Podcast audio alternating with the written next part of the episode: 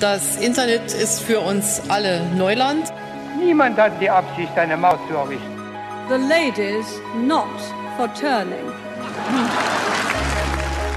We must therefore act together as a united people. Ich bin ein Berliner. In einer Regierung von Angela Merkel werde ich nie ein. And say simply, very simply, with hope, good morning. Hallo und herzlich willkommen zur 13. Ausgabe von Politisiert, dem jungen Politik-Podcast. Jetzt auch äh, neu im Jahr 2019. Wir sind nach einer etwas spontanen, äh, hereingeschneiten Winterpause, Weihnachtspause jetzt auch wieder gestartet und heißen euch wieder herzlich willkommen mit vier spannenden Themen. Und wie immer mit dabei Samantha der Klug und der bezaubernde Leonard Wolf. Sehr schön. Und wir haben, äh, wie gesagt, wieder vier Themen mitgebracht. Sam, was sind denn heute deine zwei Themen? Ähm, also mein erstes Thema würde ich betiteln mit Nazis raus. Ich denke, äh, jeder wird wissen, worum es geht. Und als Hintergrundthema möchte ich über die Ausschussarbeit im Bundestag sprechen. Und ich lege los mit einem kleinen Blick auf ähm, eine kaputte Regierungsmaschine, die dafür sorgte, dass äh, unser Bundesentwicklungsminister Müller ähm, liegen blieb oder beziehungsweise nicht abheben konnte und kommt dann auf das Datenleck, das uns seit mehr als einer Woche äh, doch ganz schön beschäftigt, äh, zurück. Und damit äh, fangen wir an. Sam, äh, los geht's. Nazis raus. Unter dem Hashtag twitterte Nicole Diekmann, eine Reporterin ähm, vom ZDF, äh, am 1. Januar. Und ähm, sie hat tatsächlich nur diesen Hashtag Nazis raus getwittert. Und auf die Frage, ähm, wer denn überhaupt damit gemeint sei, antwortete sie für mich offensichtlich ironisch damit, äh, dass jeder damit gemeint sei, der nicht die Grünen wähle. Äh, das klingt erstmal ziemlich banal, hat aber tatsächlich eine relativ große ähm, Solidaritätsbewegung ausge, also Solidaritätsbewegung äh, mit sich gerissen. Denn auf diesen Hashtag Nazis raus hat sie im Nachhinein äh, Morddrohungen erhalten, Vergewaltigungsdrohungen und andere ähm, Arten der Gewaltandrohung. Und daraufhin haben äh, Politiker, Journalisten, Künstler, auch der Deutsche Fußballbund äh, eben auch diesen Hashtag Nazis raus genutzt, um ähm, ja, Tweets oder auch auf anderen Plattformen ähm, Postings zu veröffentlichen. Und äh, das hat so ein bisschen wieder diese Debatte ausgelöst. Ähm, sollte man so darüber sprechen oder ist es nicht verallgemeinern? Und äh, vor allem wurde es dann vermischt mit äh, den Angriff auf den Bremer AfD-Landtagsabgeordneten ähm, Frank Magnitz, der angegriffen worden ist und äh, niedergeschlagen, äh, vermutlich ohne Schlagwerkzeug. Und man hat nun gesagt, ja, das ist eben diese linke Gewalt, die ihr mit dem Hashtag und auch mit anderen Ausrufen auslöst. Äh, dagegen haben sich natürlich viele andere gestellt und gesagt, dass es Quatsch sei. Ich finde aber, es ist wieder mal, äh, ja, ein Anlass, um darüber zu sprechen, dass ja diese Normalität, die ja eigentlich meiner Meinung nach damit einhergehen sollte, dass man Nazis eben oder dass man sich gegen Nazis einsetzt, äh, im Internet zumindest doch nicht von allen so geteilt wird. Und dass da wieder eine, meiner Meinung nach, eigentlich Minderheit sehr laut ähm, und aktiv dagegen hetzt, muss man eigentlich fast sagen. Also wenn sie eben auch Gewaltandrohungen ähm, erhält. Und vielleicht zu dem Slogan, also eigentlich kommt er ja aus den 60er Jahren, wo es halt wirklich noch um die Altnazis ging in ihren Funktionen. Richtig populär wurde er dann aber benutzt in den 90er Jahren, ähm, als er auch eine neue Welle des äh, Rechtsextremismus eigentlich in Deutschland wieder stattfand. Man muss nur an Rostock erinnern. Und ähm, ja, es kommt eigentlich daher, ne, also als Gegenslogan von dem Juden raus und später Ausländer raus, hat sich dann dieses Nazis raus entwickelt. Und dann wird ja immer gefragt, ja, wo raus sollen die denn hin? Also meiner Meinung nach geht es da prinzipiell erstmal um eine Positionierung gegen rechts, gegen Faschismus. Und ähm, auch gemeint eben draus aus der Schule, aus der Polizei, aus den Gerichten und vor allem auch aus den Köpfen. Und ähm, darum finde ich, ist dieser Hashtag trotzdem ganz klar zu setzen, auch wenn damit vielleicht nicht äh, eine klare Debatte geführt wird und nicht im Einzelnen genau gesagt wird, wer gemeint ist. Aber ich finde halt, ich fand einfach erschreckend, dass man so wieder ja, darüber diskutieren muss, wenn auch im Internet. Und äh, ja, was meinst du? Meinst du, sowas könnte auch im realen Leben passieren oder ist es wieder so ein Effekt, ja, im Internet ist man anonym, da trauen sich eher Leute äh, zu sagen, das ist nicht in Ordnung, wen du hier als Nazi bezeichnest oder ich bin dann tatsächlich auch schon drüber gestolpert, als du gerade gesagt hast, dass das äh, ja eine, eine, eine reine Internetdebatte sei. Ja, klar, die Debatte hat sich tatsächlich im Internet abgespielt, aber ich vermute, dass es ähm, die Menschen, die äh, ähm, auf, auf diesen äh, Tweet, beziehungsweise auch die ursprünglichen Aussagen, oder also die ursprünglich ironischen Tweets. Man muss sagen, ich, ähm, ich bin ein aktiver Twitter-Nutzer und äh, folge Nicole Diekmann schon seit einiger Zeit und es ist ja nicht das erste Mal, dass sie vielleicht auch etwas ähm, bissiger, aber in meinen Augen, Augen auch klar ähm, ironisch äh, twittert und äh, Tweets absetzt so und ich habe äh, den ich habe den Nazis raus Tweet gesehen, ich habe den Tweet zu den Grünen gesehen und ähm, habe das auch erstmal tatsächlich nicht groß weiter wahrgenommen, weil ich dachte so, das äh, genau hat mich hat mich jetzt nicht überrascht äh, bei bei ihren Formulierungen, weil sie tatsächlich auch einfach schon häufiger als ähm, ich glaube, sie ist ja Redakteurin äh, beim ZDF ähm, als äh, Frau im, im äh, Medienbusiness und dann äh, noch bei den öffentlich-rechtlichen ist das, äh, glaube ich, tatsächlich etwas, was sie schon schon häufiger abbekommen hat, äh, solche solche Attacken und Angriffe. Und ähm, genau, die hat sie halt bis bis mit denen ist sie bisher halt immer sehr ähm, sehr ironisch und bissig umgegangen und ähm, dafür finde ich verdient sie auch einen unfassbaren Respekt. Und deswegen habe ich dann erstmal, als ich diese Tweets ursprünglich gesehen habe, habe ich die zur Kenntnis genommen, habe mich äh, vielleicht auch kurz darüber amüsiert und dann war ich äh, tatsächlich aber verwundert, als es so ein, äh, einige Zeit später doch ähm, so große Wellen schlug und ähm, war tatsächlich über die ähm, ja über die Boshaftigkeit und über den über den Hass tatsächlich in den in den Drohungen, die sie dann erreichten ähm, und aber auch in den in den äh, Tweets quasi, die die darauf reagierten, schon ähm, ja vielleicht vielleicht leider nicht äh, unbedingt ähm, überrascht, weil das weil das ja tatsächlich etwas ist, was es leider viel zu häufig gibt, aber trotzdem auch zutiefst verwundert, wie es doch tatsächlich sowas äh, in, in diesem Ausmaß geben kann. Und war dann aber umso erfreuter tatsächlich, als es äh, solch eine riesengroße ähm, Resonanz der, der Solidarität äh, gegeben hat und war ganz begeistert, als ich dann sah, dass das tatsächlich auch ähm, nicht nur in so einer klassischen Twitter-Medienblase geblieben ist, wo irgendwie ähm, Menschen, die allesamt damit irgendwie regelmäßig mit solchen ähm, hasserfüllten Äußerungen Erfahrungen machen, dann sich gegenseitig unterstützen, sondern dass das tatsächlich auch größer wurde, so und dass, ähm, wie du wie du angesprochen hast, auch größere Accounts ähm, da mitgemacht haben und sich äh, klar positioniert haben. Ähm, das war dann tatsächlich zumindest so ein, also nachdem quasi Anfang das äh, Jahr äh, etwas bedrückend durch diese hasserfüllten Tweets gestartet ist, äh, eindeutig ein, ein sehr positives Zeichen, dass es doch ähm, dann auch solch eine Solidarität gab.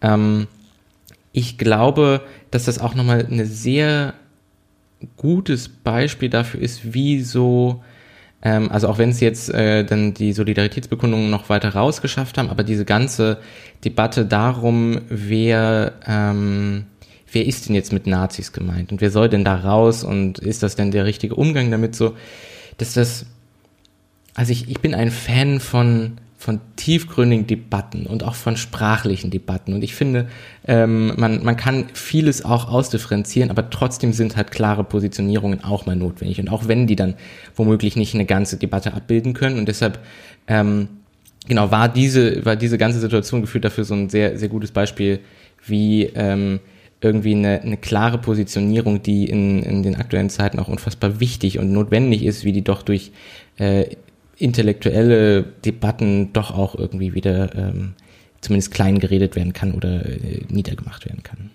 Ja, also prinzipiell äh, finde ich auch, es ist äh, gut, dass es eben dieses klare Statement gab.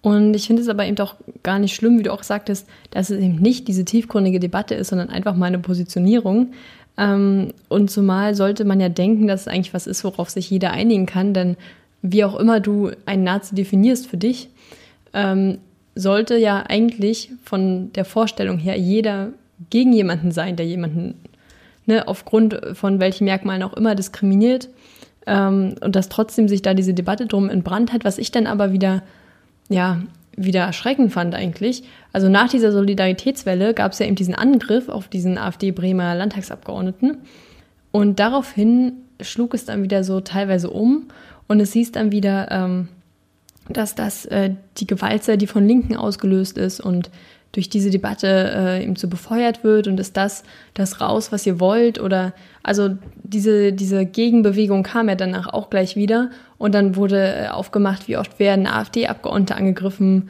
was halt irgendwie dann äh, so eine umgekehrte Logik ist, ne? Denn ich meine, natürlich ähm, ist es nicht in Ordnung, irgendwas mit Gewalt in dieser Art zu lösen, keine Frage. Aber äh, man, man tut ja so, als ob es von der rechten Seite äh, die ganze Zeit friedlich gewesen wäre. Ich meine, wir haben immer noch hunderte Angriffe auf äh, Geflüchtete und Flüchtlingsunterkünfte ähm, im Jahr. Und da ist natürlich die Frage, ob man das so, also was heißt, es eine Frage. Damit ist ja eigentlich klar, dass man eben nicht sagen kann, das ist durch, durch Nazi raus und sowas ausgelöst, ausgelöste Gewalt. Also ich sehe da ganz klar einen anderen ähm, Aggressor.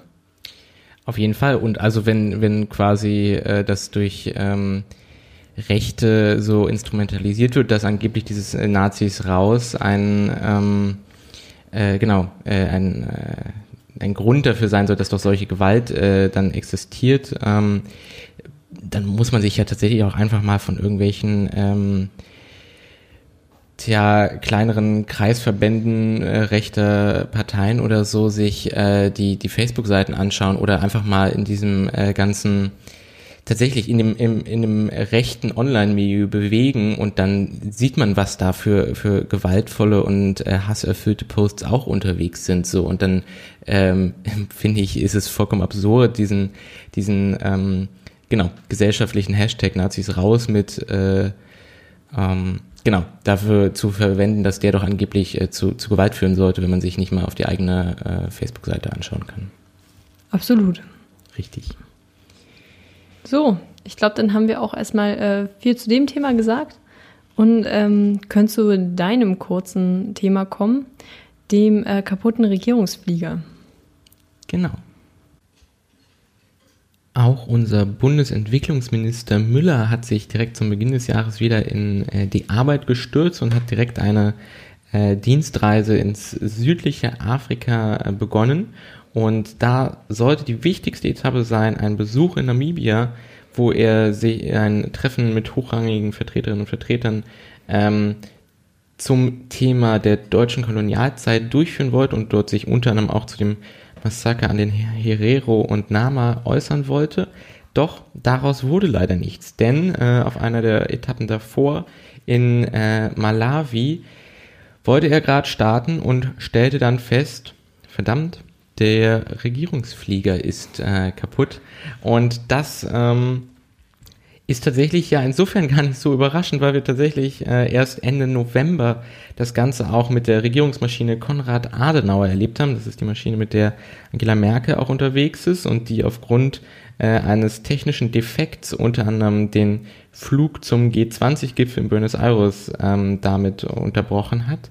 Und ähnlich sah es jetzt auch bei Müller aus, der ähm, die haben sich ähm, quasi angeschaut, was denn kaputt ist und haben festgestellt, dass ein Druckluftventil, das äh, wohl essentiell auch zum Fliegen ist und ohne dass man äh, nicht fliegen sollte, ähm, kaputt war. Und dann haben sie ähm, erst äh, ist es dann so, dass äh, Müller zusammen mit seiner Delegation per Linienflug weiter nach Namibia geflogen ist, äh, während die Maschine weiter in, Mala in Malawi stand und dort äh, auf deutsche ähm, Technikerinnen und Techniker gewartet wurde und auf das entsprechende Ersatzteil, was dann tatsächlich sich auch nochmal etwas verzögerte, ähm, sodass also dann die Technikerinnen und Techniker schon vor Ort waren, aber noch nicht die, noch nicht die Teile, um den äh, Defekt wieder zu beheben. Und Müller ist dann äh, erstmal weiter per Linienflug nach Namibia geflogen und hat dann unter anderem auch nochmal ähm, sich äh, Schimpansen angeschaut und hat versucht, so ein bisschen ein Notfallprogramm zu machen, aber ist dann tatsächlich ähm, es hat dann letzten Endes doch die Entscheidung getroffen, dass leider dieser doch sehr wichtige Termin in Namibia doch äh, leider nicht wahrgenommen werden konnte. Und wenn man sich das Ganze anschaut, dann klingt das erstmal vollkommen absurd. Wir nehmen heute am 10.01. auf, äh, am 7.01. am Montag ist dieser, ähm, diese, dieser Defekt quasi aufgetreten und wahrscheinlich wird morgen am 11. Ähm, Müller dann seine Rückreise antreten können, nachdem dann quasi die Mechaniker das äh, Ventil wieder eingebaut haben und dann mit der Maschine Müller äh, abgeholt wird und ihn dann nach Deutschland bringt. Damit ging diese Reise einen Tag länger. Und wenn man sich das Ganze mal so anschaut, dann klingt das vollkommen absurd. Müller sprach auch ähm, heute in einem Interview davon, dass äh, die quasi die Marke Made in Germany in, in, dadurch in Afrika jetzt tatsächlich gerade etwas in Verruch gerät. Und wenn man sich das anschaut, dann haben wir, wie gesagt, im November erst diese Zwischenfälle mit der Regierungsmaschine Konrad Adenauer und Angela Merkel gehabt, auch Olaf Scholz, der ähm, zuletzt äh, unterwegs war zu, einem, äh, zu einer Dienstreise, ähm, hatte ähnliche Probleme auch mit dem Regierungsflieger. Und da, also ich finde, es wirkt so ein bisschen slapstick-mäßig. Und dann jetzt tatsächlich auch in wenigen Monaten ähm, so häufig. Ähm, ob das eine, eine Zustandsbeschreibung der aktuellen Politik vielleicht auch sein könnte, ähm, man weiß es nicht genau, aber es ist auf jeden Fall alles sehr, sehr absurd. Ja, also für die aktuelle Politik vielleicht ein bisschen hochgegriffen, aber es ist natürlich ähm, höchst unangenehm und diplomatisch äh, ja auch höchst unangebracht. Äh, vor allem, wenn dann solch wichtige Termine ausfallen. Also das ist ja einfach nur Deutschland ähm, als wirtschaftlich recht starkes Land ähm, hat ja das Geld, sowas auf die Reihe zu bekommen. Und ich glaube aber auch, dass genug Geld investiert wird. Aber vor Ort, da muss doch irgendwie, äh, hat man keine guten Leute dafür, keine geeigneten? Oder äh, gibt es da irgendwie eine komische Vergaberegelung, um es mal nur so zu bezeichnen? Also. Ja, tatsächlich, das mit der Vergaberegelung habe ich mir auch äh, vorhin überlegt. Also äh, vielleicht Menschen vor Ort zu finden, die sowas ähm, einbauen könnten. Ich vermute, das sollte nicht die Schwierigkeit sein, obwohl ich mir selbst da nicht sicher bin, ob es vielleicht nicht besonders qualifizierte Menschen oder so das vielleicht nur dürfen. Ich weiß nicht, ob es da irgendwelche absurden Regelungen gibt, aber tatsächlich das mit den Teilen, also ich weiß gar nicht, so ein plötzlich so ein, so ein äh, extra Teil zu kaufen. Ich weiß nicht, ob aber da vielleicht auch Angebote eingeholt werden müssen oder Aber so. wenn es jetzt mehrfach Probleme gab, dann ist es ja anscheinend nicht, dass irgendwie das einmal passiert, dass da irgendwas kaputt geht, was halt immer mal kaputt gehen kann, sondern ja. es scheint ja wirklich ein äh, tiefer liegendes Problem zu bestehen. Auf jeden Fall. Ähm, das Ganze sind ja häufig Flugzeuge der Bundeswehr, äh, von denen man ja auch ähm, allgemein, was das Equipment der Bundeswehr angeht, äh, weiß, dass die ähm, nicht gerade die zuverlässigsten sind. Ähm, ja, und da gab es tatsächlich auch äh, komische Dinge bei der Vergabe, zumindest bei, wenn es um Beraterpositionen geht. Genau, äh, das heißt, äh, vielleicht äh, sind wir da was Großem auf der Spur. Ähm, aber auf jeden Fall alles in allem sehr, sehr ich würde sagen verwunderlich. Ich finde es, ich finde es jetzt nicht mal so unfassbar schlimm. Ich glaube, so eine kaputte Maschine, also wenn das die größten Probleme sind, die uns beschäftigen, dann ähm, ist das schon ganz gut so. Aber ähm, es ist auf jeden Fall sehr absurd, womit wir uns auch herumschlagen müssen. Ja, also die kaputte Maschine ist vielleicht nicht das Schlimme, aber wenn dann Gespräche abgesagt werden, irgendwie mit Betroffenen ähm, aus Opfergruppen, mhm. äh, wo Deutschland auf jeden Fall ähm, gerade in Namibia äh, ja eine große Rolle, sage ich mal, einnimmt und auch einnehmen sollte, gerade jetzt auch in der Aufarbeitung, äh, dann so ein Gespräch ausfallen zu lassen, ist natürlich äh, einfach nur schlecht, muss man sagen. Also, und da sollte es uns dann schon irgendwie bewegen. Ähm, weil die fühlen sich natürlich dann auch irgendwo nicht ernst genommen, wenn man einen Tag vorher dann gesagt bekommt, ja, äh, wir müssen das Gespräch leider absagen, weil unser Flieger fliegt nicht weiter. Ja, das stimmt, das ist äh, dann tatsächlich, äh, würde ich sagen, auch gar nicht mehr absurd, sondern tatsächlich sehr befremdlich, wie, wie da umgegangen wird mit. Obwohl ich zumermaßen ähm, da so ein bisschen die Hoffnung hegen würde, oder beziehungsweise ist, ähm, ich glaube, als ich mich vorhin hierauf äh, vorbereitet habe, habe ich auch gelesen, dass tatsächlich dieser Termin selbstverständlich nachgeholt wird, aber trotzdem ist es natürlich ein, ein mhm. durchaus auch fatales Zeichen. Also ja, man kann natürlich hoffen, dass es nicht so drastisch aufgenommen wird, aber die Gefahr besteht natürlich. Äh, das ja. stimmt.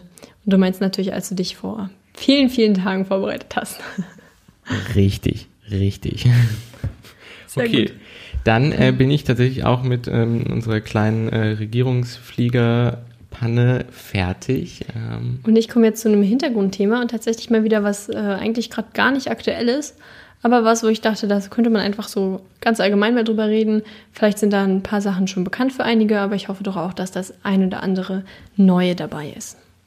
Also ganz grundsätzlich, ähm, Ausschüsse, also in Ausschüssen geschieht eigentlich die Hauptarbeit. Ähm, denn dort wird die Sacharbeit geleistet, sprich, wenn es einen Gesetzesentwurf gibt, gibt es immer einen federführenden Ausschuss und äh, meist auch beratende Ausschüsse. Und in denen werden dann über ähm, Anträge der Änderungen zum Beispiel abgestimmt und dieser fertige Entwurf geht dann ins ähm, Parlament und im Plenum wird dann über Gesetze abgestimmt. Und ähm, in einem Ausschuss, also erstmal ganz grundsätzlich sind Ausschüsse immer nach Themen gegliedert, meist spiegelbildlich zu den Ministerien. Ähm, und es gibt ständige Ausschüsse. Leo, was glaubst du, wie viele gibt es in dieser Wahlperiode? Ich würde sagen neun. Es gibt 24 ständige Ausschüsse.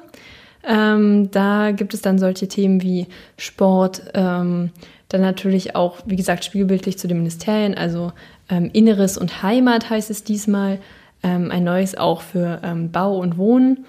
Und es gibt auch bestimmte Ausschüsse, die eben gesetzlich vorgegeben sind.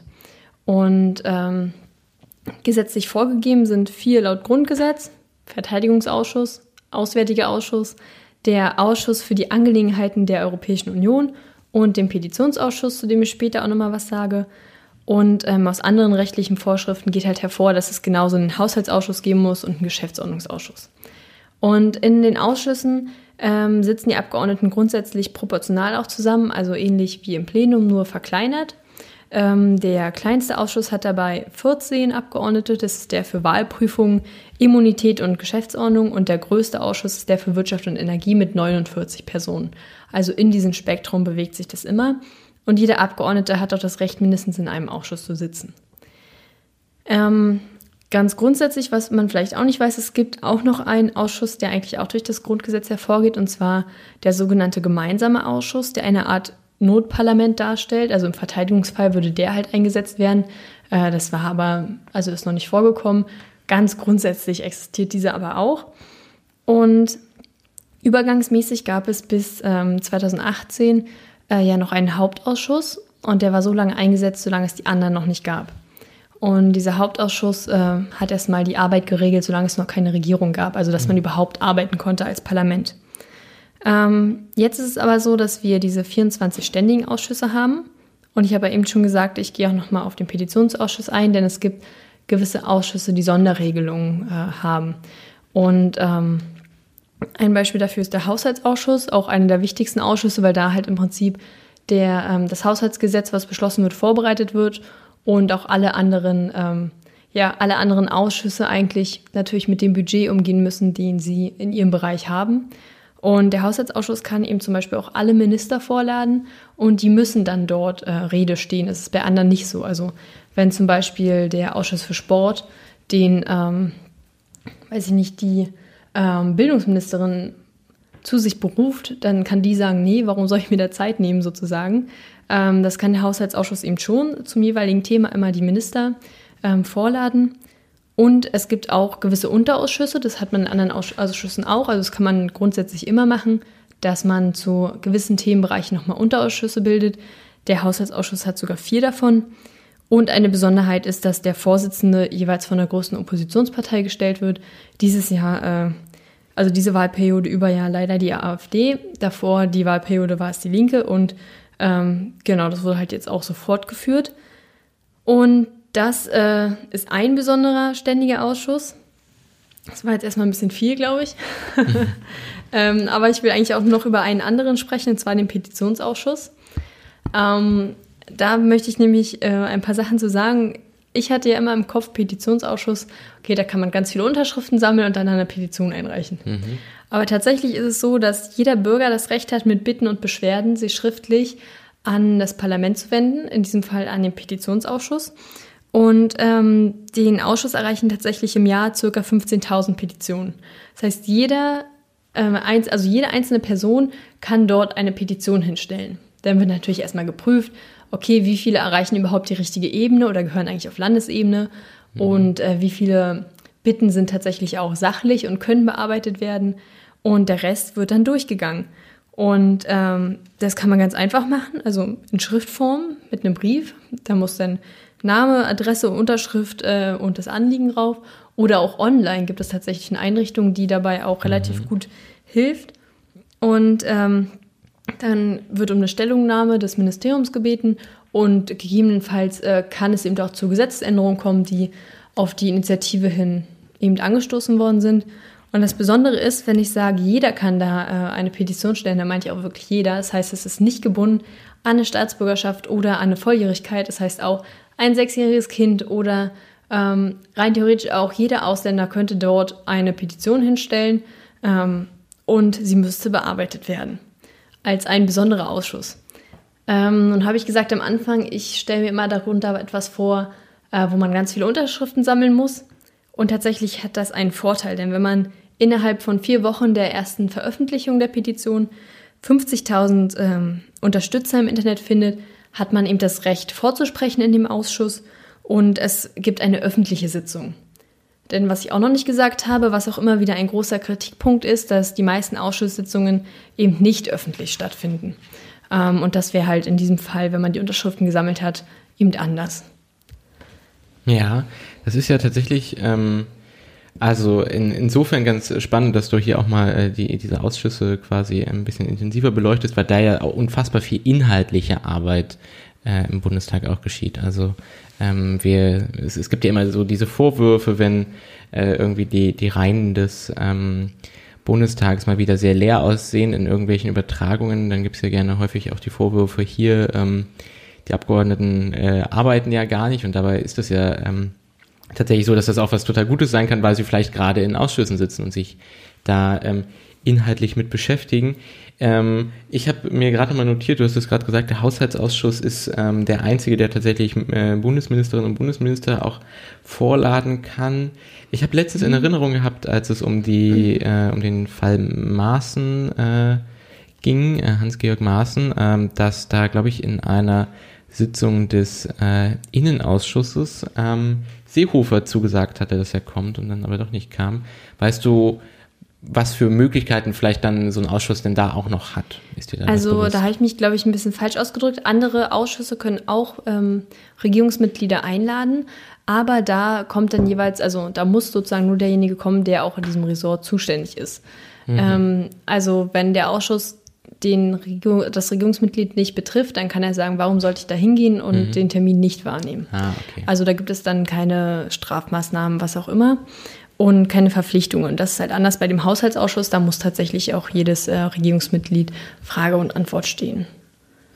Ja, das ist ja dann vielleicht auch, äh, um nochmal kurz, also ich habe das vor kurzem tatsächlich mitbekommen, äh, November ist ja auch immer die Zeit, in der, die, in der der äh, Bundeshaushalt äh, unter anderem entsteht und ich glaube da in dieser ähm, in dieser Zeit müssen ja dann die verschiedenen äh, Bundesministerinnen und Bundesminister die einzelnen Haushaltspläne für ihr jeweiliges Haus da vorstellen und auch äh, rechtfertigen, wenn ich das richtig äh, verstanden habe, oder? Ganz genau. Also da hat man dann sozusagen äh, einmal alle zu Besuch. Und im letzten Jahr wurden ja auch zwei Haushaltsgesetze, das sind ja immer Gesetze, mhm. ähm, beschlossen. Und da hatte der Ausschuss natürlich ordentlich zu tun. Und natürlich auch die jeweiligen Ministerien, die sich rechtfertigen mussten für mhm. ihre angegebenen Posten. Und wenn wir gerade schon mal da über die, über die Ausschussarbeit reden, ähm, wie ist das denn ähm, beispielsweise mit Gesetzentwürfen? Äh, kommt da quasi, also entsteht da womöglich ein erster Gesetzentwurf oder wie ist, kannst du da vielleicht ein bisschen was zu dem Ablauf sagen, wann so ein Gesetzentwurf in einem Ausschuss ist und wie so irgendwie? Also die Gesetzentwürfe werden ähm, ja auf jeden Fall eingebracht, aber es muss ja zunächst entschieden werden, welcher Ausschuss federführend ist. Mhm. Und nachdem das entschieden ist, geht es dann in den Ausschuss sozusagen. Ähm, und da wird dann, werden dann alle möglichen Änderungsanträge gestellt und über den ähm, Entwurf, auf den man sich geeinigt hat im, im Ausschuss, über den wird dann abgestimmt im Plenum. Also die ganze Arbeit an dem Gesetz sozusagen, ähm, an dem Gesetzentwurf passiert dann in dem Ausschuss. Ähm, Ganz grundsätzlich wollte ich danach noch gleich was zu den nicht ständigen Ausschüssen mhm. sagen. Äh, zunächst einmal den Untersuchungsausschuss.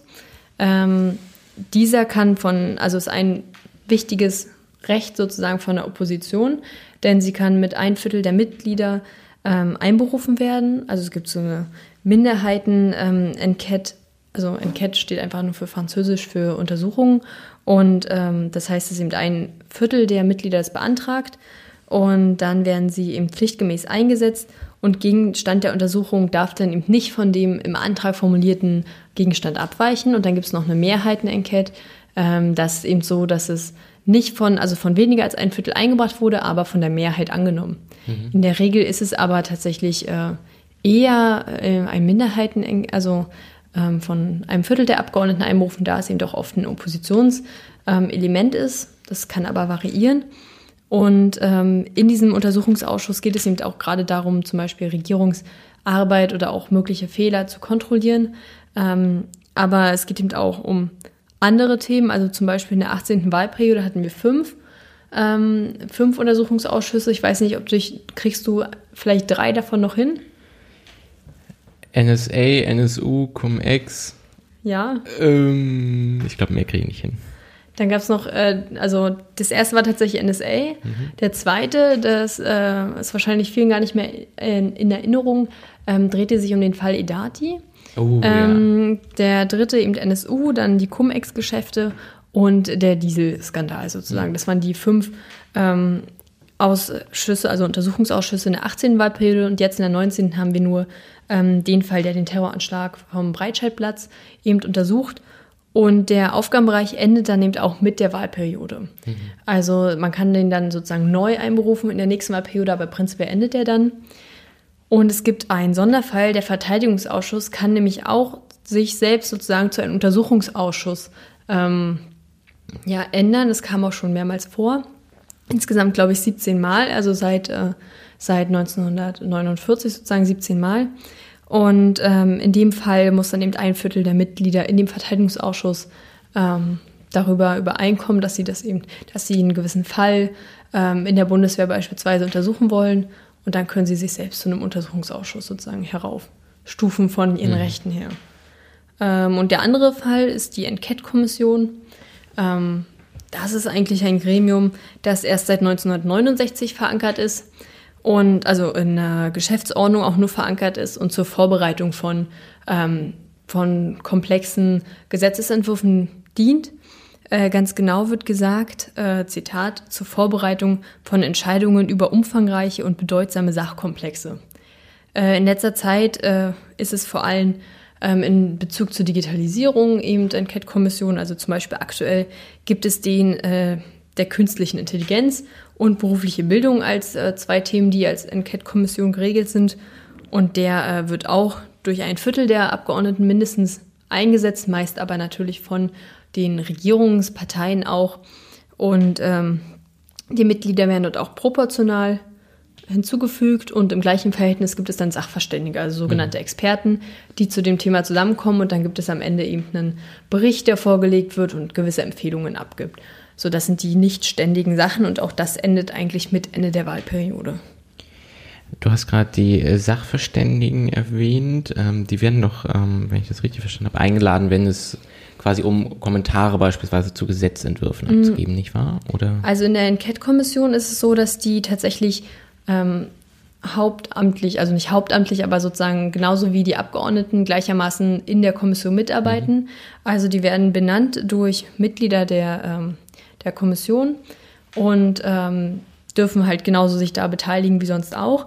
In einem Ausschuss ist aber prinzipiell möglich, also in einem ständigen Ausschuss, ähm, auch Experten einzuladen und sich deren Meinung abzuholen. Und die werden dann tatsächlich nur für einen Termin eingeladen. Und in der Enquete-Kommission ist es so, dass sie tatsächlich dauerhaft mitarbeiten. Ja, okay. Ja. Und äh, das heißt, äh, ist vermutlich dann in den ständigen Ausschüssen genauso, dass ähm, die, die ähm, Abgeordneten dort ähm, Sachverständige vorschlagen können oder so, die dann eingeladen werden? Oder? Genau, so habe ich es auch verstanden, dass okay. es dann äh, auch also ähnlich abläuft sozusagen. Ja. Ja. Und das war eigentlich äh, jetzt mal so ein sehr, sehr schneller, mit sehr vielen Informationen äh, gespickter, ähm, ja, kleiner Vortrag über die Ausschüsse und die Ausschussarbeit. Äh, vielleicht kann man ja auch immer noch, wenn man, äh, wenn man mal etwas begegnet, vielleicht auch ergänzen. Aber so ganz grundsätzlich, wie Ausschüsse funktionieren und was wir für ständige und nicht ständige Ausschüsse haben. Und genau. Wunderbar. Vielleicht gab es ja einen kleinen Wissenszuwachs für einige. Auf jeden Fall, da bin ich mir sicher. Ähm, vielen lieben Dank für diesen kleinen Überblick. Ähm, und damit äh, kommen wir dann auch schon tatsächlich zu meinem zweiten Thema, und zwar dem Datenleck von vor wenigen Tagen. Seit einigen Tagen beschäftigt uns auf bundespolitischer Ebene eben auch äh, dieses Datenleck. Und ich möchte auch direkt mal damit anfangen, weshalb ich hier von einem Datenleck spreche und nicht von einem großen Hack oder ähnliches, ähm, sondern ähm, was wir, was äh, hier ja tatsächlich vorgefallen ist, ist, dass von ähm, Bundestagsabgeordneten unter anderem, aber auch Journalistinnen und Journalisten oder äh, Prominenten. Und auch Landtagsabgeordnete. Und also. auch Landtagsabgeordnete, genau. Also tatsächlich ähm, vorrangig äh, politisch engagierten Personen oder auch ehemals ähm, äh, Amt, äh, Amtsinhaberinnen und Amtsinhaber ähm, Daten in die Öffentlichkeit geraten sind. Vor allen Dingen private Daten und ähm, ich finde es schwierig, hier von einem äh, Hack zu sprechen, also dass so, Worte wie Datendiebstahl oder ähnliches eher eh ähm, nicht so passend sind, weil Daten eher schwierig zu klauen sind und dann wurden sie ja in diesem Fall auch eher kopiert und dann der Öffentlichkeit äh, zur Verfügung gestellt, ähm, ist, äh, habe ich, hab ich persönlich mit dem äh, Wort Hack eher eine, eine positivere Verbindung, weil tatsächlich, ähm, wenn man sich so ein bisschen die mit einer, äh, einer gewissen Historie, was das Hacken angeht, äh, das Ganze anschaut und auch so ein bisschen ähm, einen, einen kurzen äh, historischen Exkurs in Richtung des Chaos Computer Clubs macht, dann ist äh, tatsächlich das Hacken eigentlich ein erstmal ähm, sehr wertneutraler Begriff, weil es eigentlich darum nur geht, ähm, Dinge zu nutzen ähm, und sie für, für seine eigenen Ziele zu nutzen und damit äh, etwas, etwas äh, teilweise auch einen kreativen Umgang zu pflegen. Also Wow Holland, der ähm, Gründer des Chaos Computer Clubs, hat mal gesagt, Hacking ist sowas wie, ich sag meiner Kaffeemaschine, dass sie mir einen Toast zubereiten soll. Und das ist äh, der Grund, weshalb ich hier eigentlich ungern von einem Hack spreche, aber ähm, das, das war es jetzt auch schon mit der Sprach, äh, sprachlichen, sprachlich-historischen äh, Betrachtung dieses Ganzen. Deshalb verwende ich hier eher den Begriff Datenleck. Und äh, wie gerade schon angesprochen, sind äh, von diesem Datenleck, das ähm, die in größere Aufmerksamkeit am 3. Januar, also vor genau einer Woche, erfahren hat. Ähm, Politikerinnen und Politiker des Bundes, du hast auch gerade gesagt, der Länder, richtig auch von, auch von kommunaler Ebene, aber auch Prominente wie beispielsweise Nico Semsrott oder Jan Böhmermann äh, oder aber auch äh, Journalistinnen und Journalisten betroffen. Und ähm, da sind in verschiedenen starker Intensität persönliche Informationen preisgegeben worden. Ähm, das sind teilweise so Handydaten, Handynummern, äh, Telefonnummern, aber auch Mailadressen und äh, Zugangsdaten dafür, Bankdaten, tatsächlich auch sowas wie Pass- und Ausweisdokumente und aber auch tatsächlich äh, Chats von äh, den, diesen angesprochenen Personen mit beispielsweise ähm, Familienmitgliedern auch. Und ähm, das Ganze ist äh, so abgelaufen, dass ähm, diese ähm, äh, das, das Ganze in einem Art digitalen Adventskalender äh, veröffentlicht wurde, ähm, der seit Anfang Dezember äh, vergangenen Jahres quasi startete und ähm, jetzt allerdings erst, wie gesagt, am 3.1. größere Aufmerksamkeit erfahren hat. Ähm, und dort wurden Tag für Tag äh, tatsächlich Informationen über äh, verschiedenste, äh, wie gesagt, äh, Politikerinnen und Politiker, aber auch äh, Prominente veröffentlicht und es steigerte sich immer mehr, so dass tatsächlich die letzten Tage so rund um den 20. Dezember dann gefüllt waren mit ähm, ganzen Dossiers, teilweise zu ähm, den verschiedenen Parteien und äh, Mitglieder von ihnen. Äh, die mit berühmtesten Betroffenen davon sind beispielsweise Robert Habeck, äh, Dorothee Bär, ähm, aber auch äh, Angela Merkel ähm, sind zumindest mit einigen wenigen Datenpunkten ähm, darin vertreten. Aber Robert Habeck zieht sich ja zumindest teilweise zurück. Genau, wir, wir können ja nachher nochmal auf die, auf die ganzen Konsequenzen, äh, was das Ganze jetzt hat, ähm, kommen. Ähm, genau, aber tatsächlich, auch wenn man sich, äh, wenn man das Beispiel Robert Habeck nimmt, dann ähm, ist es tatsächlich auch ein besonders schwerer Fall bei ihm, weil ähm, zumindest so sieht es gerade danach aus, ähm, da nicht nur sein eigenes äh, Profil ähm, quasi äh, geknackt wurde, sondern tatsächlich äh, auch das von Familienmitgliedern ähm, und dann darüber beispielsweise an Kommunikation mit ihm äh, gelangt ist.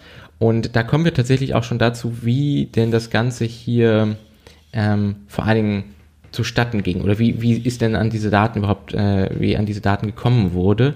Ähm, und da muss man sagen, dass tatsächlich ähm, der, die Gründe dafür vorrangig ähm, sehr banal klingen und eigentlich etwas, was man häufig eingebläut bekommt, aber was wohl die wenigsten anscheinend äh, verinnerlicht haben, äh, dass äh, beispielsweise zu unsichere Passwörter gewählt wurden, dass Passwörter für mehrere Dienste ähm, dieselben waren oder dass auch so, so Funktionen wie Zwei-Faktor-Authentifizierung nicht aktiviert wurden. Und ähm, so dann das teilweise auch wie so ein Dominoeffekt, also wenn man dann wenn äh, der, der Tatverdächtige, der ja jetzt tatsächlich ähm, auch äh, seit einigen Tagen gefasst wurde, darauf komme ich gleich auch nochmal, ähm, dann äh, wahrscheinlich über ein, äh, genau, ein unsicheres Passwort für einen Dienst herausgefunden hat und es dann mit dem noch bei weiteren probiert hat.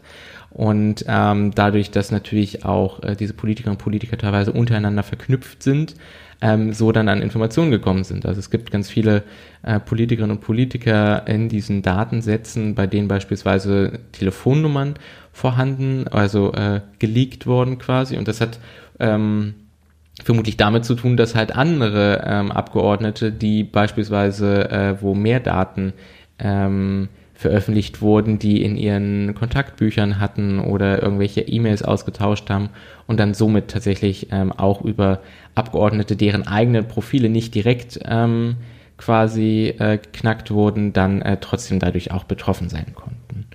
Und ähm, genau, das Ganze fand, wie gesagt, schon im Dezember statt. Die meisten Links zu diesen Datensätzen sind, ähm, wie gesagt, schon irgendwie knapp anderthalb, zwei Wochen ähm, und auch noch mehr äh, online gewesen und ähm, größere Aufmerksamkeit hat es dann aber erst am 3.1. Äh, bekommen, als äh, der RBB tatsächlich darüber berichtet hat, dass ähm, Martin Schulz, der ehemalige SPD-Kanzlerkandidat und jetzt immer noch äh, Mitglied des Bundestages, ähm, von einem Jugendlichen äh, eine WhatsApp-Nachricht erhalten hat. Dieser Jugendliche hat äh, auf äh, Twitter diese Links gesehen und hat sich das mal angeschaut und hat dann, ähm, weil er jetzt auch nicht äh, sich so sehr mit Politik beschäftigt, irgendwie einen Namen gefunden, der ihm was sagte, Martin Schulz, und hat äh, dazu seine Telefonnummer gefunden und hat äh, dann an Martin Schulz eine WhatsApp-Nachricht geschrieben und äh, gesagt, hier, deine, deine ähm, Telefonnummer ist online äh, gerade irgendwie aufgedeckt worden und kurze Zeit später hat sich dann äh, Martin Schulz bzw. sein Abgeordnetenbüro sich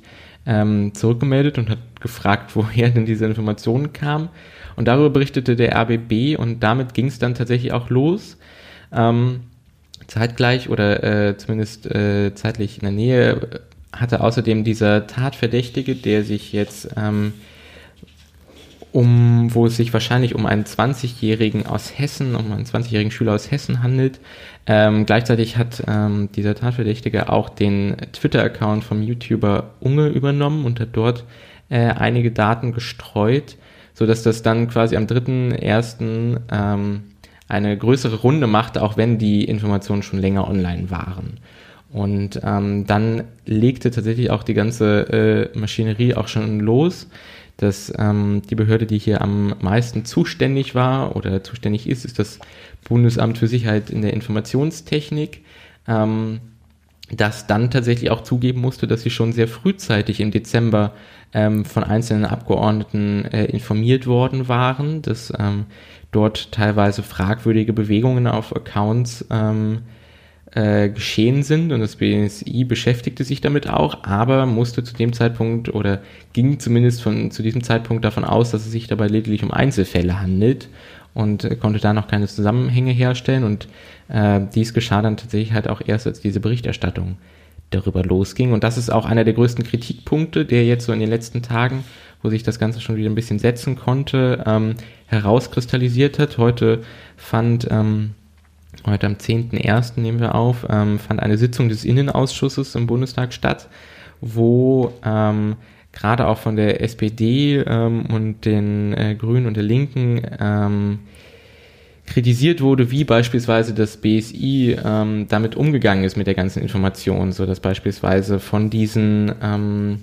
Abgeordneten, die sich bereits im Dezember gemeldet hatten, keine, keine Zusammenarbeit beispielsweise mit dem BKA erfolgte und auch ähm, also wir, wir sind ja in Deutschland ein Land mit vielen verschiedensten Behörden und da wird ja gerne aufgeteilt, aber gerade hier in dem ähm, äh, sogenannten Thema Cybersicherheit ist es tatsächlich so, dass eine Vielzahl an verschiedensten Behörden ähm, zusammenarbeiten müssen und äh, da herrschte Kritik heute im Innenausschuss, dass das doch ähm, vielleicht auch gar nicht die, der richtige ähm, der richtige Umgang ist mit solchen Themen, wenn das Ganze nur so tröpfchenweise jede Behörde irgendwie ein, ihr, ihr eigenes ähm, Ding macht oder nur mit einigen Dingen äh, äh, in so einem Vorfall beschäftigt ist. Und ähm, das, äh, genau, hat sich so in den letzten Tagen alles ergeben. Äh, jetzt hat man seit, wie gesagt, ähm, ich meine, es ist seit gestern oder vorgestern, ähm, einen Verdächtigen. Dieser stammt äh, aus Hessen, ist 20 Jahre jung und ist auch wenn nicht direkt von Anfang an kooperativ gewesen und doch zumindest äh, in weiten Teilen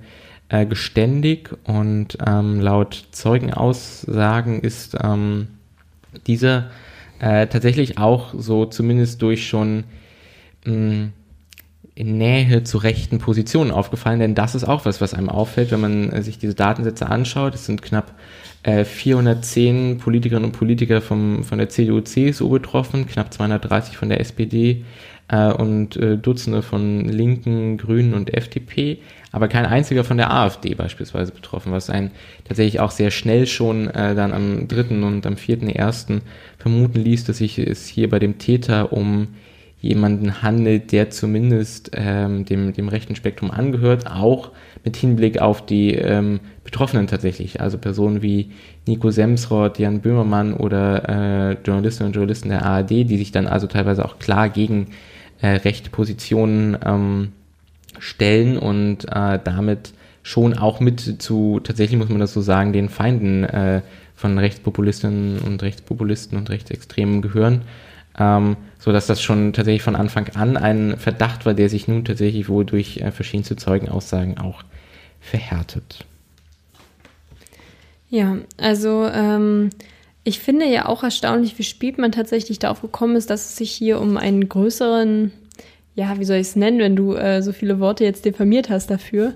Datenleck. Ähm, ich bin immer noch für ein Datenleck. Okay, für ein größeres äh, Datenleck hier handelt. Zumal es ja auch über einen längeren Zeitraum Daten gesammelt worden sind. Also es ist ja nicht alles innerhalb von einer Woche mhm. passiert, sondern wahrscheinlich über mehrere Jahre. Ich weiß nicht, zumindest über mehrere Monate hinweg. Ja. Und ähm, dann eben auch schon die einzelnen Anzeigen äh, der Betroffenen, die es schon im Dezember gab. Ich meine, wie lange waren die Daten jetzt online verfügbar? Also genau, dieser Adventskalender startete am 1. Dezember. Ähm, ich habe gerade nicht mehr hundertprozentig im Kopf, ähm, wann quasi diese in Anführungszeichen Adventskalender-Türchen mit äh, den, den Daten von äh, den Politikerinnen und Politikern dran waren, aber mindestens zum 1. Dezember an bis äh, knapp, ich glaube bis zum 4. Erst dann wurde von Twitter dieser Twitter-Account offline genommen. Ähm, das heißt äh, schon schätzungsweise rund einen Monat, äh, also irgendwas zwischen drei und vier Wochen vermutlich waren die Daten online. Ja, also erschreckend lang. Und äh, das wieder zurückzuführen auf Kommunikation zwischen den Behörden, das ist natürlich eigentlich ein Witz, wenn man sich überlegt, dass halt wirklich sehr private ähm, Dinge dort ähm, zutage gefördert worden sind. Also gerade Chatverläufe sind ja nochmal eine ganz andere Größe als Handynummern, meiner Meinung nach. Ähm, obwohl man ja auch sagen muss, dass die Passwörter teilweise natürlich genauso erschreckend einfach zu knacken waren. Äh, es ist natürlich auch was, wo man sagt, gut, vielleicht war das nochmal jetzt so eine äh, Lektion dass man sich da doch vielleicht ein bisschen mehr informieren sollte. Du hast ja auch schon angesprochen, ähm, die Zwei-Faktor-Authentifizierung oder auch einfach Passwörter, die kreativer sind als 1, 2, 3, 4 oder Passwort. Richtig. Oder ähnlichem. Ähm, aber natürlich trotzdem unglaublich, dass eine einzelne Person über diesen langen Zeitraum Daten sammeln konnte, ohne dass es vorher bekannt geworden ist. Auf jeden Fall. Und ähm, also genau, äh, was, was man hier auf jeden Fall merkt, äh, oder ein, einer der Gründe wahrscheinlich, weshalb dieser Hack so erfolgreich war, ist tatsächlich auch, und es geht jetzt nicht mal darum, dass es hier irgendwie Politikerinnen und Politiker betroffen wurden, ähm, aber tatsächlich auch eine in gewissen Maßen eine, eine fehlende Digitalkompetenz. So, also dass halt Passwörter unterschiedlich sein sollten für unterschiedliche Dienste, dass sichere Passwörter gewählt werden sollten. Ähm, das ist genau äh, etwas, was zumindest von äh, Netzaktivistinnen und Netzaktivisten schon immer gefordert wird, dass, äh, dass mehr auf die Tagesordnung auch gehoben wird und da auch mehr digitale Kompetenzvermittlung stattfindet. Ähm, und da sieht man ganz eindeutig, dass äh, das einer der Hauptgründe dafür ist, weshalb das ähm, zumindest so einfach war für diesen Täter. Ich, äh, selbstverständlich ist das kein Grund dafür, weshalb das geschehen ist. Das, äh, daran ist äh, allein der Täter schuld, der sich jetzt, ähm, genau, ich möchte auch nochmal da an einer Stelle die eine Aussage, die ähm, wohl von ihm stammt, äh, zitieren, äh, dass er sich ähm, genau, dass er Menschen bloßstellen wollte, über deren öffentliche Äußerungen er sich geärgert hat. So, ähm, das heißt, ähm, allein schuldig ist da selbstverständlich dieser Täter, aber ähm, ich vermute, dass es sich tatsächlich ähm, viel schwieriger, schwieriger für ihn geworden wäre, wenn ähm, beispielsweise solche, solche Dinge wie genau, höherer Passwortschutz und ähnliches äh, aktiv, aktiver gewesen wären. Ja, genau. Also natürlich muss man ganz klar sagen, die allein Schuld liegt natürlich bei dem Täter, aber ja.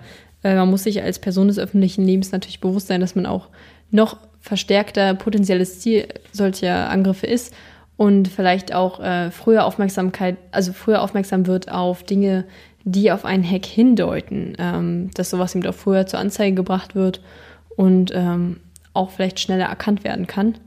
Ähm, dass dieser Täter aus dem rechten Spektrum kommt, war ja dann eigentlich fast allen äh, klar, als man sich herausstellte, dass eigentlich nur Personen betroffen sind, die sich entweder ganz klar gegen rechts positioniert haben oder zumindest nicht die AfD sind, ähm, und insofern ist es jetzt wenig verwunderlich, wer da letztendlich der Täter war. Ähm, dass es im Prinzip ein 20-jähriger Schüler war, vielleicht schon eher. Äh, was aber vielleicht auch umso erschreckender macht, wenn man sich nun überlegt, dass äh, vielleicht eine äh, Gruppierung irgendwie gezielt Daten versucht herauszubekommen. Ähm, dann weiß man ja, was diese oder was eine Gruppe von Menschen eben dann Schaden anrichten könnte, wenn schon eine Einzelperson in dem jungen Alter dazu imstande ist, so viele private Daten äh, zu veröffentlichen. Vollkommen richtig. Also ich würde sagen, auch wenn jetzt natürlich, äh, wenn man sich das Ganze anschaut, dass nach, wir nach einer Woche schon einen, äh, tatsächlich ja auch einen Ermittlungserfolg äh, irgendwie vorweisen können. Ich glaube, da ist auch eine Menge politischer Druck äh, für verantwortlich mit. Ähm, aber was, was tatsächlich eine Person äh, so ja verhältnismäßig einfach wahrscheinlich ähm, hier schon an auch äh, für Beunruhigung sorgen kann, ist natürlich schon enorm. Und da will man sich natürlich keine Gedanken darüber machen, wie, wie das aussieht, wenn da äh, wohl organisierte Gruppen ähm, aktiv werden. Und ähm, das ist ähm, genau, und das äh, ist aber natürlich auch was, womit sich die Politik jetzt beschäftigt. Also wenn man sich so ein bisschen anschaut, ähm, wie denn die politischen Reaktionen darauf ähm, aussehen, dann ist unter anderem ähm, hat, äh, hat der Staatssekretär Steffen Meyer vom Bundesministerium des Innern äh, verlauten lassen, dass sie doch jetzt das äh, Cyberabwehrzentrum, was es ja derzeitig schon gibt, ähm, zukünftig mit mehr Kompetenzen ausstatten wollen, ähm, unter anderem im Rahmen eines neuen IT-Sicherheitsgesetzes und dann daraus ein Cyberabwehrzentrum Plus machen wollen was, äh, wo man sich natürlich auch fragen kann, ob das jetzt tatsächlich den äh, bösen äh, Menschen in Zukunft das fürchten lernt, nur weil da jetzt ein Plus dahinter steht oder so. Also auch was die Reaktion angeht, ähm, muss man sagen, äh, eher überschaubar. Eher überschaubar und wahrscheinlich auch gar nicht, also auch Politikerinnen und Politiker, die irgendwie ein Gütesiegel äh, fordern für, ähm, ich glaube, ich glaube, es war sogar unsere, ähm, Genau, äh, Katharina Barley, unsere Bundesministerin, fordert unter anderem ein äh, europaweite gültiges IT-Sicherheitsgütesiegel, ähm, genau, damit Nutzerinnen und Nutzer vertrauenswürdige Angebote direkt erkennen können. Und da stellt sich ja die Frage, also klar, schön und gut, wenn dann so ein Dienst einen ähm, IT-Sicherheitsgütesiegel hat, aber wenn dann immer noch das Passwort 1234 lautet, dann bringt halt auch dieses Gütesiegel nichts. Und so, ähm, genau, überschaubar waren in allgemein die ganzen äh, Reaktionen jetzt darauf und das ist tatsächlich ähm, schon auch womöglich äh, eine Gefahr, die in, in Zukunft äh, noch mehr ausschlaggebend sein wird. Ja, da stellt sich bei mir jetzt auch die Frage, also natürlich, es waren äh, teils leichte Passwörter. Inwiefern sind denn auch die Unternehmen, die äh, ja im Prinzip gehackt wurden, auch ähm, dafür mitverantwortlich? Also ich weiß jetzt nicht, wie der potenzielle Täter, man muss ja sagen, man weiß mhm. auch nicht, ob der Festgenommene ähm, tatsächlich der Täter ist, inwiefern dieser mutmaßliche Täter auch, äh, was er für Methoden verwendet hat und ob mhm. die Unternehmen da auch, ähm, ob auch ihnen eine Sicherheitslücke aufgezeigt worden ist oder ob es tatsächlich nur an leichten Passwörtern liegt. Ja, das ist natürlich was, was, äh, was noch so ein bisschen es gilt herauszufinden, zumindest ähm, was Twitter angeht. Ich habe äh, ja vorhin auch gesagt, dass äh, unter, am, unter anderem am 3.1. über den Twitter-Kanal vom YouTuber Unge, ähm, der kompromittiert wurde und darüber dann Informationen verbreitet wurden. Ähm, da scheint es sich tatsächlich auch ähm, um einen, äh, darum gehandelt, also da scheint wohl auch einer der Gründe gewesen zu sein, dass äh, Twitter etwas nachlässig gewesen ist, mhm. weil tatsächlich Unge wohl äh, für seinen Account die Zwei-Faktor-Authentifizierung aktiviert hatte und ähm, laut zumindest ähm, eigenen Aussagen des Tatverdächtigen ähm, er da mit äh, quasi Twitter-Mitarbeiterinnen ähm, und Mitarbeitern kommuniziert hat und sie dazu gebracht hat, diese Zwei-Faktor-Authentifizierung auszuschalten, was natürlich äh, gerade etwas ist, was nicht geschehen sollte bei einer Zwei-Faktor-Authentifizierung. Ähm, und genau, das heißt, das lässt sich natürlich, ähm, ist auch etwas, wo man sich noch, ähm, wo im Idealfall sich auch die Unternehmen noch ein paar Fragen gefallen lassen müssen. Aber ich vermute, dass tatsächlich das Ganze zumindest hätte sich sehr eindämmen lassen, wenn ähm, hier schon eher auf so ein, äh, so ein bisschen der digitale Selbstschutz äh, ein bisschen aktiver gewesen wäre. Das vermutlich schon. Aber die Perspektive sollte man eben nicht oder die, den Faktor sollte man nicht ganz außer Acht lassen, dass die natürlich genauso Verantwortung dafür tragen. Aber in erster Linie äh, können wir daraus ziehen, wir sollten alle heute, spätestens heute, ähm, wenn wir diesen Podcast hören, ähm, vielleicht unsere Passwörter überdenken. Ich habe ja vorhin schon mit dir drüber gesprochen und du hast es ja schon getan. Äh, ich denke auch, ich werde das demnächst tun und ähm, vielleicht auch überall nochmal sichere Passwörter und vielleicht auch mehr als drei ähm, benutzen. Genau, das äh, klingt auf jeden Fall nach einem guten Plan und damit hat man, finde ich, auch direkt einen wunderbar realistisch umzusetzenden Vorsatz für dieses Jahr. Für dieses Jahr, das ist ja großzügig, ja, aber absolut. Das klingt doch nach einem guten ähm, Neujahrsvorsatz. Dann äh, würde ich auch sagen, sind wir durch mit unseren Themen. Vielleicht ja. nochmal eine kleine Zusammenfassung.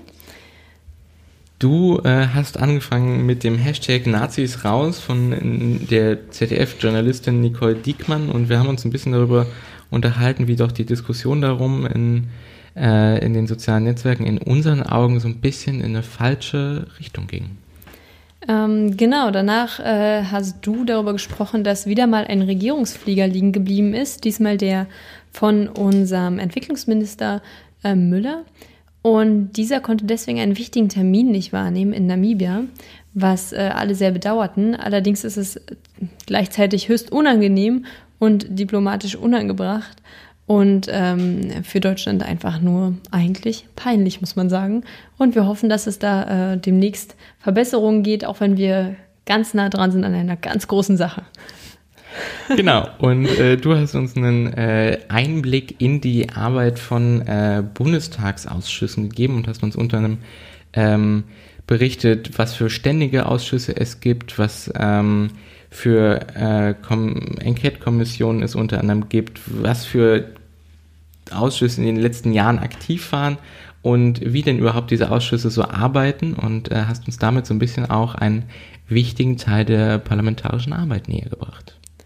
Und abschließend, äh, noch gar nicht so lange her, eben haben wir darüber gesprochen oder du vielmehr darüber gesprochen, dass ähm, von vielen Personen des öffentlichen Lebens, also vor allem PolitikerInnen, aber auch äh, JournalistInnen und ähm, ja, KünstlerInnen, muss man sagen, betroffen waren von einem Datenleak. Und äh, man viel hätte, hätte verhindern können durch äh, tatsächlich zunächst einmal Selbstschutz, indem man eben sichere Passwörter nimmt, aber genauso sind natürlich auch die Unternehmen in der Verantwortung und auch zwischen den Behörden hat einiges nicht funktioniert. Und man kann nur hoffen, dass sich nun ähm, etwas ändert. Zumindest bei dem Persönlichen können wir auch ansetzen. Bei den anderen ist die Frage, ob das Plus tatsächlich den Unterschied macht. Genau. Und damit sind wir auch äh, wieder am Ende für unsere 13. Folge, die erste Folge im neuen Jahr 2019. Und dann. Wir verabschieden euch. Genau, dann äh, freuen wir uns aufs nächste Mal und wir hören uns in zwei Wochen wieder. Genau. Tschüss. Tschüss.